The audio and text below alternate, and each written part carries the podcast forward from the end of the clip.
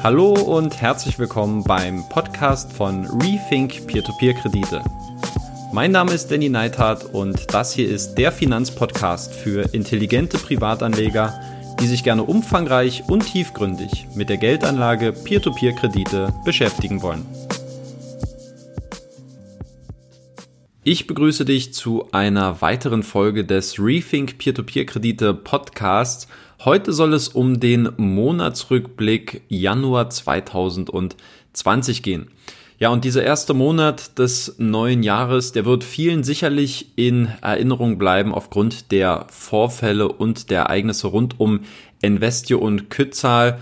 Aus meiner Sicht, ähm, auch wenn hier rechtlich natürlich noch nicht von einem Betrug gesprochen werden kann oder darf, glaube ich, sind die Sachverhalte zumindest bei Investio relativ eindeutig und die Indikation geht ähm, da schon sehr stark in die Richtung systematischer Betrug. Und keine Frage, das hat, die ganzen Vorfälle haben natürlich einen sehr großen Schatten über die baltischen Crowdfunding-Plattformen geworfen. Und die Frage ist so ein bisschen, was bedeuten eigentlich diese Ereignisse auch für den Crowdfunding-Markt, für äh, seine Privatanleger? Es ist insgesamt sehr viel aufzuarbeiten, ähm, was dieses Thema angeht und wie sich ähm, ja diese Vorfälle jetzt auch irgendwie ähm, auf andere Plattformen abfärben werden, äh, inwieweit dort auch vielleicht das Kreditvolumen jetzt als Folge zurückgehen wird, ob ähm, die Anzahl der neuen Investoren jetzt erstmal ein bisschen stagnieren wird. Also da kann man sehr gespannt dann eigentlich schon auf den nächsten Monatsrückblick warten, um mal so eine kleine Tendenz zu sehen bei den meisten Peer-to-Peer-Plattformen ehrlich gesagt, jetzt zu diesem Zeitpunkt, wo ich diesen Podcast aufnehme, bin ich mir immer noch nicht sicher, ob ich das YouTube-Video vielleicht auch ausschließlich für dieses Thema nutzen werde, um es dort aufzuarbeiten und nicht wie gewohnt die äh, den Monatsrückblick auf meine Peer-to-Peer-Plattformen zu beschränken. Auf dem Blog gibt es die auf jeden Fall zu sehen und ich werde jetzt auch im Podcast darüber sprechen. Aber wenn dich gerade diese Ereignisse bezüglich Investio und Kützal interessieren, dann schau bitte mal auf YouTube vorbei. Dort ähm, keine an, alle Angaben ohne Gewähr, aber vielleicht werde ich mich dann morgen auch dazu entscheiden, ähm, ausschließlich dieses Thema nochmal aus meiner Sicht zu reflektieren. Was gab es bei mir persönlich zu vermelden in meinem Peer-to-Peer-Depot? Manche haben es sicherlich im Januar schon durch den neuen Content ähm, mitbekommen. Ich habe nämlich mein Investment bei der lettischen Peer-to-Business-Plattform Debitum Network aufgestockt. Insgesamt sind weitere 2000 Euro hinzugekommen. Und zusammen mit den Einnahmen, die ich im letzten Monat erzielen konnte, bedeutet das, dass mein Peer-to-Peer-Depot erstmalig mehr als 80.000 Euro beträgt. Und Heidewitzka, das ist eine ganz schöne Hausnummer. Und ähm, wenn ich ehrlich bin, auf mich wirkt diese Zahl ziemlich abstrakt und irgendwie auch sehr surreal. Und ähm, ja, ich kann es persönlich gar nicht noch so, also gar nicht so richtig in Worte fassen, weil das irgendwie jetzt auch mittlerweile eine Dimension bei mir annimmt, ähm, wo ich mir auch Gedanken mache, boah, das ist eine ganz schöne Gießkanne voll mit äh, bunten Talern. Also ähm, ohne dass ich jetzt, ich glaube, ich hatte es auch schon mal erwähnt, jetzt in dem Rückblick für 2019, ich habe jetzt da im Einzelfall keine Bauchschmerzen dort, wo mein Geld liegt, aber auf einmal ist diese Versinnbildlichung oder dieser, dieser steigende Wert, dieses Wachstum, äh, wenn man das Ganze sich mal vor Augen führt, ist das doch schon eine ganz schöne Stange Geld und ähm, ja, ist wahrscheinlich auch für mich in meinem persönlichen Reifeprozess jetzt auch ähm, mit meinen Anfang 30 ähm, was, womit ich wahrscheinlich ein bisschen noch mehr lernen muss mit umzugehen. Die Zahlen sind erstmal da und dass die Zahlen da sind, das ist auch gut. Aber vielleicht so mein persönlicher, ähm, ja, schwer zu formulieren, aber irgendwie dieses, dieses Gefühl so richtig für mich greifbar zu machen und äh, daraus vielleicht auch so ein paar Schlussfolgerungen zu ziehen, wie man sich zukünftig auch mit weiteren Investments aufstellen will. Das ist gerade so eine sehr ähm, prägnante Frage bei mir. Ein bisschen komme ich dazu auch später nochmal zu sprechen. Aber auf jeden Fall ein äh, sehr schöner Meilenstein. Das ist ja erstmal nichts äh, Negatives. Aber auf jeden Fall ein, ähm, ja, einen Umstand, der mir schon zu denken gibt, ähm, wie schnell sich das dann doch in den letzten gut zweieinhalb Jahren entwickelt hat, seitdem ich auch in Peer-to-Peer-Kredite investiere und mich jetzt auch nicht als jemand bezeichnen würde, der jetzt so stark ähm, ja, so vermögend wäre. Sagen wir es mal so. Ähm, Okay, dann fangen wir einfach mal an. Ähm, kurzer Überblick zu den Einnahmen. Wie gewohnt, wenn ihr da mehr die visuellen Typen seid, äh, schaut bitte gern nochmal auf dem Blog vorbei. Ja, insgesamt jetzt 80.715 Euro auf der Habenseite. Den größten Anteil, den macht immer noch Bondora Go and Grow aus. Hatte auch die meisten Einnahmen jetzt im letzten Monat zu verzeichnen. Insgesamt 210 Euro und 82 Cent. Der Depotwert jetzt bei Go Grow beträgt 38.100 Euro und das macht schon alleine 47,2 Prozent meines gesamten Depots aus. Es folgt Bondora Portfolio Pro, was ja nach wie vor eisern von mir entspart wird. Mittlerweile 13.400 und 81 Euro. Es folgt Mintos, erstmalig jetzt auf über 12.000 Euro bei mir gestiegen, 12.090 Euro um genau zu sein. Das heißt, ich habe jetzt äh, mit einem investierten Betrag von 10.000 Euro erstmalig auch mehr als 2.000 Euro Zinseinnahmen durch Mintos generiert jetzt im letzten Monat. Dann kommen wir zu Neo Finance. Ähm, auch hier steigen natürlich die Einnahmen systematisch an, dadurch, dass ich jetzt auch im November nochmal aufgestockt habe. Aktuell die viertgrößte Position, beziehungsweise die dritte, wenn wir jetzt Bondora mal zusammenrechnen, die Anlageprodukte, sind wir hier bei 7.447 Euro. Es folgt Wire Invest mit 5.415 Euro, auch wieder relativ stabile Einnahmen mit 48 Euro und 68 Cent. Es folgt Debitum Network, jetzt eben aufgestockt, 3083 Euro jetzt insgesamt. Äh, die Einnahmen konnten da natürlich noch nicht äh, mithalten oder konnten da noch nicht ähm, die aktuelle Entwicklung mitgehen. Deswegen ist die Rendite jetzt auch mal auf ein etwas äh, konservativeres Niveau jetzt runtergeschraubt auf 10,25, was eigentlich immer noch relativ viel ist, auch für Debitum Network. Und dann abschließend noch Estate Guru 2,26 Euro jetzt knapp 1100 Euro, also die ersten 100 Euro an Zinsen sind jetzt auch fast bei Estate Guru verdient. Transaktionen im letzten Monat, wie angekündigt, 2000 Euro bei Debitum Network. Insgesamt bin ich jetzt in 28 Monate in Peer-to-Peer-Kredite investiert. Ich konnte hier im letzten Monat eine Rendite von 6,95 Prozent erzielen. Da ist natürlich ein großer Anteil auf Go and Grow zurückzuführen. Ich kann jetzt schon mal verraten, ich werde mein Tracking-System jetzt immer nach und nach umstellen. Ich habe jetzt auch angefangen mit Portfolio Performance und hier meine ganzen Werte auch für Peer-to-Peer-Kredite, aber auch für meine Aktieninvestments einzutragen und dadurch ist es natürlich deutlich aussagekräftiger. Meine Gesamtbetrachtung, da muss ich noch ein bisschen äh, dran arbeiten. Da ist Go and Grow noch nicht berücksichtigt. Ähm, deshalb aktuell mit Go and Grow rausgenommen 13,0 9%. Dann steigen wir doch mal direkt ein und schauen uns die sechs Peer-to-Peer-Plattformen meines Vertrauens an. Wie immer angefangen mit dem höchsten Investment und dann runter zum kleinsten. Das heißt, wir starten mit Bondora und Bondora konnte jetzt im Januar quasi den Deckel für 2019 drauf machen. Insgesamt hat man jetzt im letzten Monat des Jahres 2019 ein Kreditvolumen von 15,97 Millionen Euro finanzieren können. Das ist der historisch betrachtet viertbeste Monat des Unternehmens gewesen und äh, auf jeden Fall ein, wie ich finde, starker Abschluss eines von viel Wachstum geprägten Jahres 2019. Auf meinem Blog habe ich das Ganze auch mal visualisiert. Da erkennt man relativ schön, wie ähm, das Kreditvolumen im Verlauf des Jahres angestiegen ist. Der durch Bondora Go Grow finanzierte Anteil, der ist hingegen etwas verringert. Äh, Im Dezember 2019 waren es dann nur noch 67, nur noch, muss man ja in Anführungszeichen sagen, 67,52 Prozent. Ähm, dafür auf der Habenseite konnte Bondora aber im letzten Monat verkünden, dass das estnische Unternehmen jetzt mittlerweile 100.000 registrierte Investoren auf der Plattform hat. Und hier die kleine äh, gespoilerte Aktienankündigung beziehungsweise Investmentankündigung.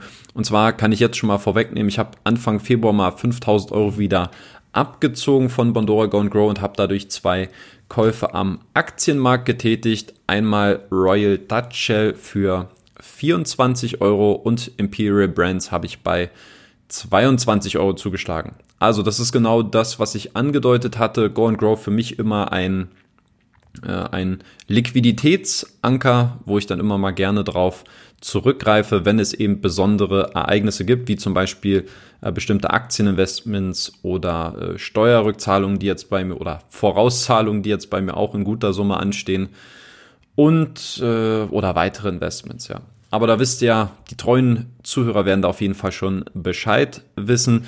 Äh, und wo ich jetzt gerade bei den treuen Zuhörern bin, möchte ich auch alle grüßen, die sich jetzt nicht zum ersten Mal, sondern auch schon ähm, häufiger meinen Podcast anhören und hier immer auch wieder einen neuen Mehrwert für sich rausziehen können. Ich hoffe, euch, euch geht's allen gut. Vielen Dank auch immer für die lieben Zuschriften, die ich bekomme. Ähm, bedeutet mir sehr viel.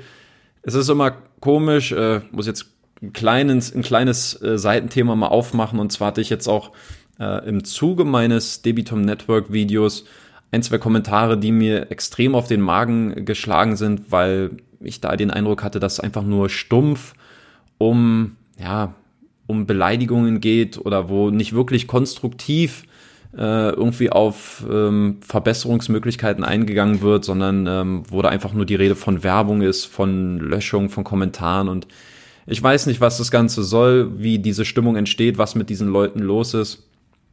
Ähm, ich bin immer offen und immer gerne auch äh, bereit, mir konstruktive Kritik anzuhören. Ich möchte natürlich meine Formate übergreifend, sei es Podcast, Blog oder YouTube, permanent verbessern und möchte da auch wachsen. Es gibt auch ein paar Neuerungen, die jetzt in den nächsten Wochen auf einigen Kanälen zukommen werden. Aber das war mir einfach zu, ähm, zu plump und hat mir dann irgendwie auch so ein, zwei Stunden auch vor ein paar Tagen dann äh, so den einen Tag so halb versaut. Und ja, so ist es manchmal. Man lässt es zu nah an sich ran. Es gibt neun Leute, die ähm, dort wirklich sehr positiv das Ganze bewerten und dann gibt es aber immer mal so einen Kommentar, der da irgendwie vor den Bug schießt und ähm, das nimmt oder nehme ich mir zumindest auch zu Herzen so, weil ich natürlich da vielleicht auch ein bisschen zu sensibel bin, keine Ahnung. Hat mich auf jeden Fall vor ein paar Tagen mal beschäftigt, deswegen ganz kurz nur dieser ähm, ja, kleine Eingriff hier in dieses Thema. Machen wir aber einmal weiter mit Mintos, mit dem Marktführer bei Peer-to-Peer-Krediten. Es war ein vergleichsweise ruhiger Jahresbeginn. Es gab mit Evergreen Finance aus Großbritannien nur einen neuen Kreditgeber im letzten Monat und beim internationalen Kreditgeber Mikrokapital, die ja schon, ähm, ich glaube, seit einem Jahr ungefähr jetzt bei Mintos mit dabei sind, ähm, hat man jetzt auch noch die weißrussische Sparte aufgefüllt. Damit sind es jetzt insgesamt vier Länder bei Mintos. Kleiner Reminder, Mikrokapital ist ja auch ähm, mit der rumänischen Ausgliederung auf Debitum Network vertreten, beziehungsweise deren CEO, ähm, Sergei Demschuk, ist ja auch früher CEO von Mikrokapital Rumänien gewesen. Für mich am interessantesten bei Mintos war eigentlich ähm, die Neuigkeiten bezüglich Monego. Ist ja der Kreditgeber, der Ende letzten Jahres so ein bisschen ins Straucheln gekommen ist im Kosovo und dann auch tatsächlich Insolvenz angemeldet hat. Mintos hat sich daraufhin Mitte Januar mit dem Insolvenzverwalter äh, von Monego getroffen im Kosovo und ähm, ja, der Prozess der Liquidation von Vermögenswerten, der steht jetzt erst am Anfang. Ich glaube, bis Ende 2020 haben dort die Gläubiger noch die Möglichkeit, ihre Ansprüche geltend zu machen. Und erst danach wird dann der Insolvenzverwalter das Ganze aufteilen. Interessant für mich, Mintos-Anleger sollen wohl hierbei eine erstrangige Sicherheit haben. Das heißt, ähm, diese Ansprüche werden dann in der Regel zuerst auch von der Konkursmasse bedient, sobald diese dann eben final angesammelt wurde. Darf man also auf jeden Fall gespannt sein, ob der ein oder andere Investor da noch ein bisschen Geld zurückbekommt. Ansonsten verweise ich gerne nochmal auf ein äh, auf einen Beitrag, den ich im Januar jetzt erst veröffentlicht habe. Und zwar ist das das ist es das Neujahrsinterview mit dem Mintos-CEO Martins Sulte. Einige werden es vielleicht schon äh, gesehen oder gehört haben. Falls nicht, ähm, gerne nochmal anschauen. Dann geht es weiter zu Neo Finance und hier hat es im Januar eine außerordentliche Hauptversammlung gegeben. Die wurde dort äh, in Vilnius durchgeführt und unter anderem wurde eine neue Unternehmensstruktur vorgestellt bzw. neu eingeteilt ähm, und man hat auch den Wechsel des Unternehmensstandorts verkündigt. Aber bevor jetzt äh, die ersten schwitzige Hände bekommen. Es ist alles in Ordnung. Es handelt sich eigentlich lediglich um eine Formalie, da das Unternehmen aufgrund des Wachstums äh, Anfang des Jahres in neue Büroräume innerhalb von Vilnius gewechselt ist. Also es bleibt natürlich weiterhin ein äh, litauisches, litauisches Unternehmen und ähm, es hat eigentlich nur ja, formelle Gründe, dass man jetzt eben ähm, auf dieser Versammlung dann nochmal alles in deutscher Manier, was ich ja auch immer äh, so mag an Neo Finance, alles nochmal abgearbeitet und jetzt also auch alles wieder in korrekter Form bei dem Unternehmen. Zudem hat man verkündet, dass die Bezahllösung NeoPay äh, von NeoFinance jetzt auch in Lettland und in Estland eingeführt wurde.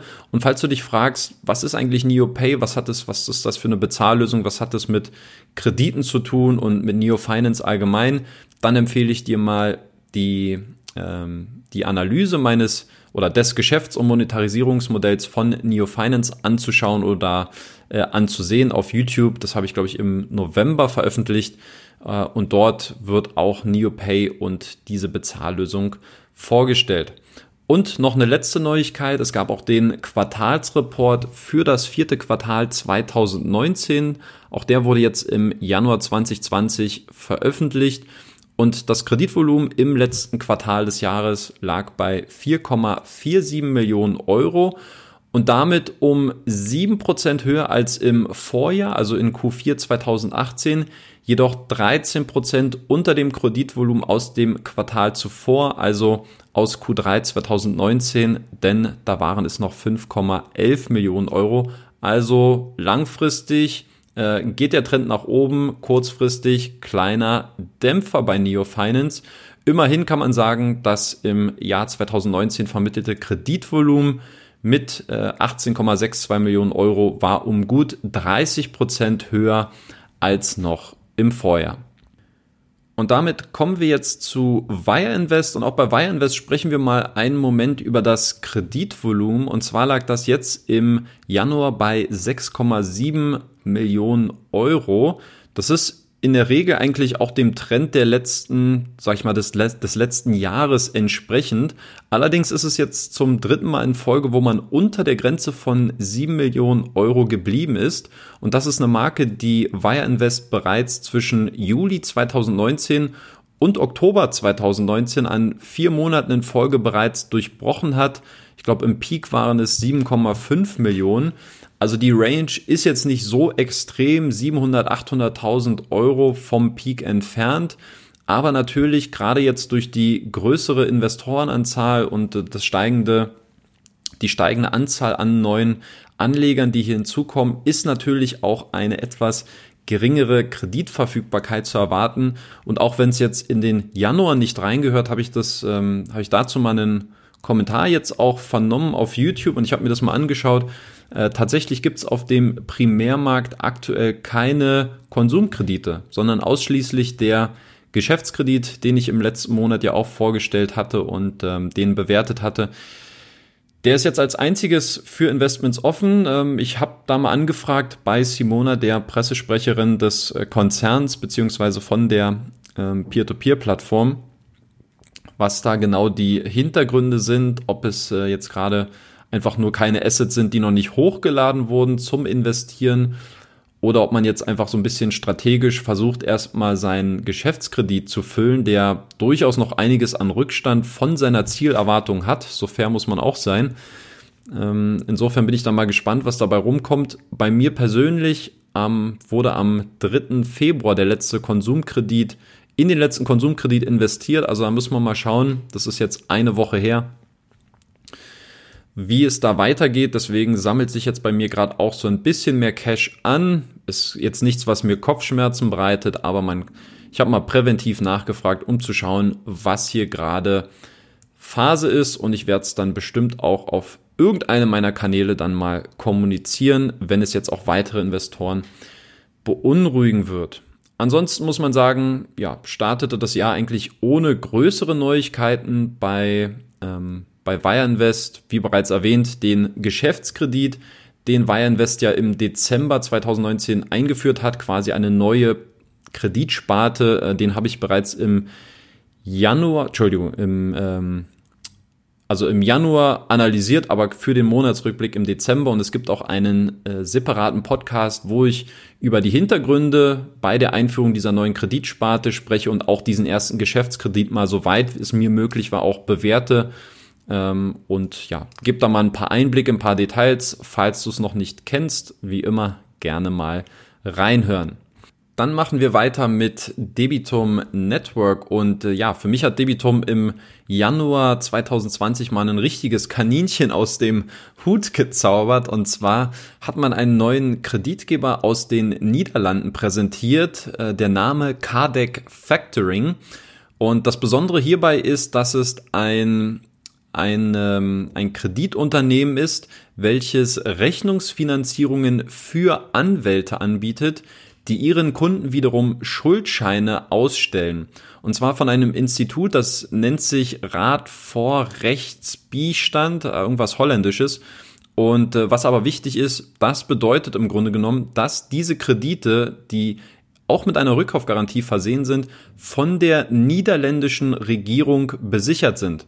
Das heißt also, dass der niederländische Staat hier in dem Fall für Kreditausfälle ähm, haftet, wenn die Kunden von dieser ähm, Rechtsanwaltskanzlei die Schuldscheine ausgestellt bekommen, wenn die ihre ähm, Forderung nicht bedienen können, aus welchen Gründen auch immer, dann haftet hier der niederländische Staat.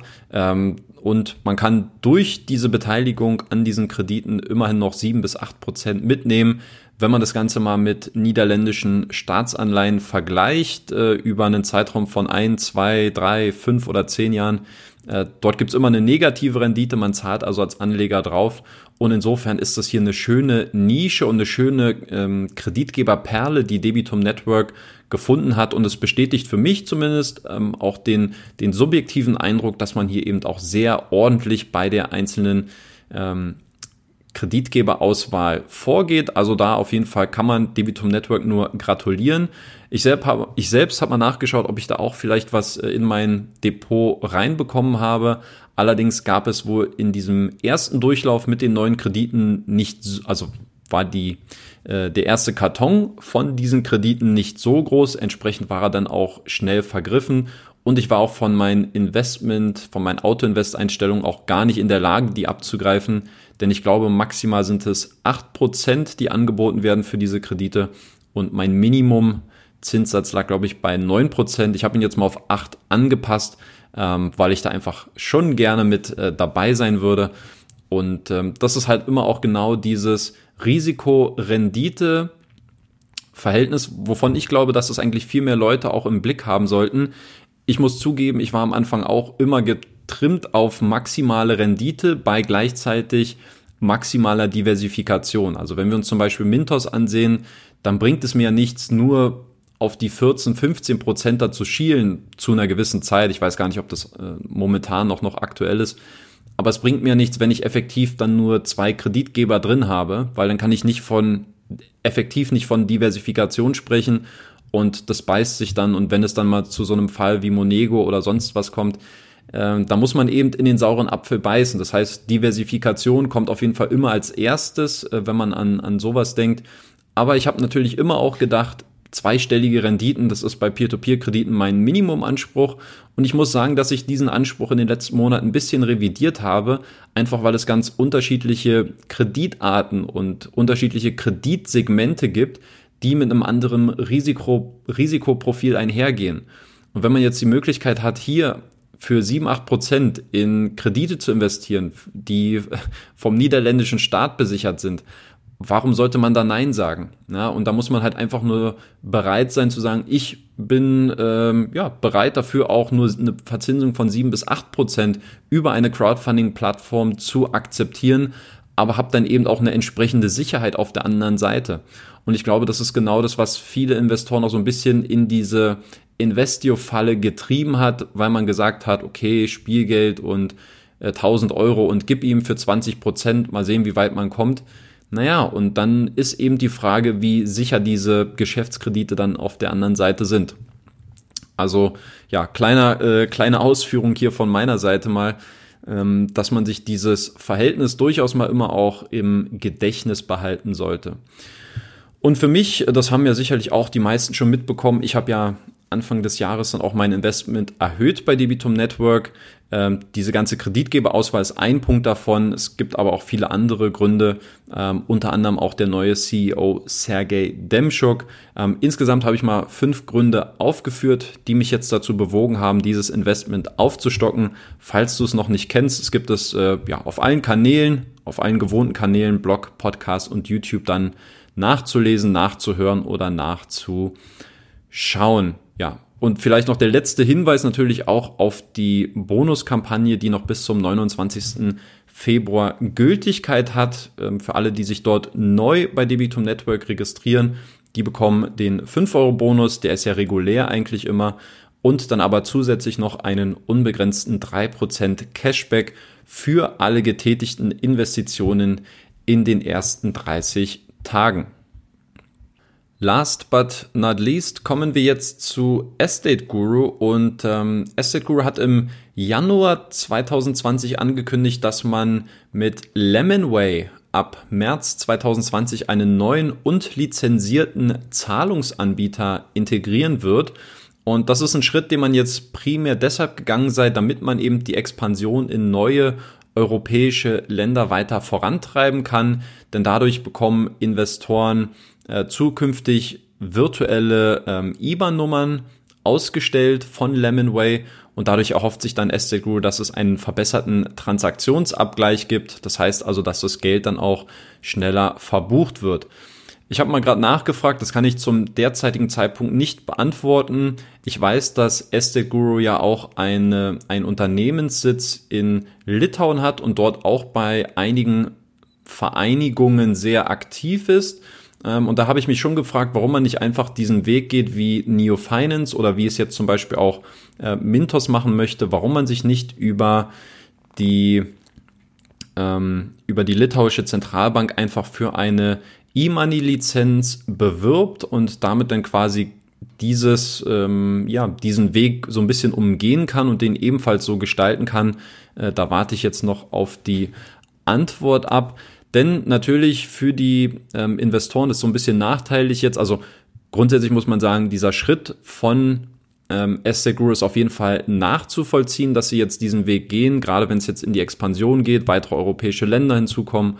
So Debitum, äh, Estate scheint mir da durchaus ein Unternehmen zu sein, die sehr viel Wert auch darauf legen, sehr ordentlich zu arbeiten. Das sieht man auch, was die Transparenz angeht in den letzten Monaten, die für mich aus meiner subjektiven Sicht nochmal deutlich besser geworden ist, wo man viel mehr Einblick jetzt mittlerweile auch in die ganzen Geschäftsaktivitäten und die Hintergründe des Unternehmens bekommt. Also das äh, bewerte ich sehr, sehr positiv. Aber natürlich durch diese Aktion nachteilig jetzt für Investoren, ähm, die jetzt ebenfalls zur Kasse gebeten werden, denn ein Teil der Kosten soll jetzt eben auf die Anleger umgelegt werden. Das heißt, zukünftig ab März 2020 müssen Investoren dann ein Euro Abhebungsgebühr entrichten, gültig dann äh, ja ab März 2020. Und das ist halt der Preis, den Investoren dafür bezahlen müssen. Abschließend kann ich ähm, noch verraten, so ein bisschen spoilern auch, dass ich ähm, Estate Room mal besuchen werde. Ich war ja bereits bei der fünften Geburtstagsparty im Jahr 2018 mit dabei in Tallinn. Und äh, nach der Peer-to-Peer-Konferenz in Riga dieses Jahr werde ich dann nach Tallinn weiterreisen und dort dann auch unter anderem Estate Guru besuchen. Ist jetzt erstmal mindestens ein voller Tag eingeplant, wo ich dann das Team von Estate Guru nochmal wieder ja, ein bisschen genauer überprüfen werde, äh, dort ein paar Einblicke mir erhoffe und ich denke mal, dass es ähm, sicherlich bei meinem Ansatz nicht nur ein loses äh, Rumgesitze am Schreibtisch wird, ähm, sondern dass ich da durchaus mal auf den Zahlen fühlen werde, was dort momentan so alles los ist, wie die Entwicklung weitergeht und ähm, ja, werde euch da sicherlich wieder mit spannenden Themen und spannenden Einblicken versorgen. Stichwort auch Peer-to-Peer-Konferenz in Riga. Dort ist ja ebenfalls mein Aufenthalt schon gebucht. Ich werde auch schon ein paar Tage vorher anreisen, um äh, bei Crowdester und Buyinvest nochmal persönlich vorbeizuschauen. Und da wird es dann ähnlich wie im Stil von Asset Guru dann auch nochmal neue ähm, Einblicke geben und hoffentlich dann auch wieder viel Mehrwert über meine Kanäle. Wenn du dich für die Peer-to-Peer-Konferenz interessierst ähm, und dir Tickets besorgen möchtest, dann habe ich noch einen kleinen Tipp für dich. Wenn du den Code RETHINKP2P eingibst, dann bekommst du nämlich einen 20% Rabatt auf dein Ticket. Und ich würde mich natürlich freuen, wenn wir uns vor Ort bei der Konferenz sehen und äh, uns dann auch mal persönlich kennenlernen würden, sofern, wir es denn nicht schon ohnehin schon getan haben. Ja, und damit ist der Monatsrückblick jetzt eigentlich auch abgeschlossen. Das waren für mich die wesentlichen Neuigkeiten. Wie immer gerne zum Nachlesen auf dem Blog vorbeischauen, beziehungsweise auf dem YouTube-Kanal, wo ich vielleicht ein bisschen stärkeren Fokus auf Kützer, Investio und die ganzen Ereignisse nochmal eingehen werde. Vielen lieben Dank fürs Zuhören. Wenn dir der Podcast gefallen hat, tu mir doch bitte den Gefallen und äh, abonniere ihn gerne und schreib mir gerne noch eine nette Bewertung bei iTunes, eine kleine Rezession, äh, Red, jetzt haben wir es fast geschafft, eine kleine Rezension, die hilft natürlich immer, um die Sichtbarkeit zu erhöhen. Wäre ich dir auf jeden Fall sehr dankbar dafür. Die bisherigen, die dort stehen, ähm, erfüllen mich mit großer Freude, mit großem Stolz und sind auch immer der Grund dafür, warum ich jedes Mal auch aufs Neue motiviert bin. Ähm, selbst bei geringeren Aufrufezahlen im Vergleich zu meinem Blog oder auch bei äh, beim YouTube-Kanal trotzdem diesen Podcast weiter fortzuführen und für euch neue Folgen aufzunehmen. Also, vielen Dank fürs Zuhören, euch alles Gute und bis Danny. Ciao. Das war's auch schon wieder mit dem Podcast für diese Woche. Wenn du auch zukünftig eine kritische und unabhängige Berichterstattung zu Peer-to-Peer-Krediten fördern und erhalten möchtest, dann würde ich mich über eine kurze und ehrliche Bewertung von dir bei iTunes freuen. Du hilfst dem Podcast damit sichtbarer zu werden und mehr Reichweite zu gewinnen und im Gegenzug bekommst du dafür auch weiterhin kostenlose Analysen und Hintergrundinformationen zu Peer-to-Peer-Krediten. Eine Anleitung dazu sowie weitere Informationen zum Thema findest du auch auf meinem Blog unter rethink-p2p.de slash podcast. Vielen lieben Dank fürs Zuhören und bis Danny.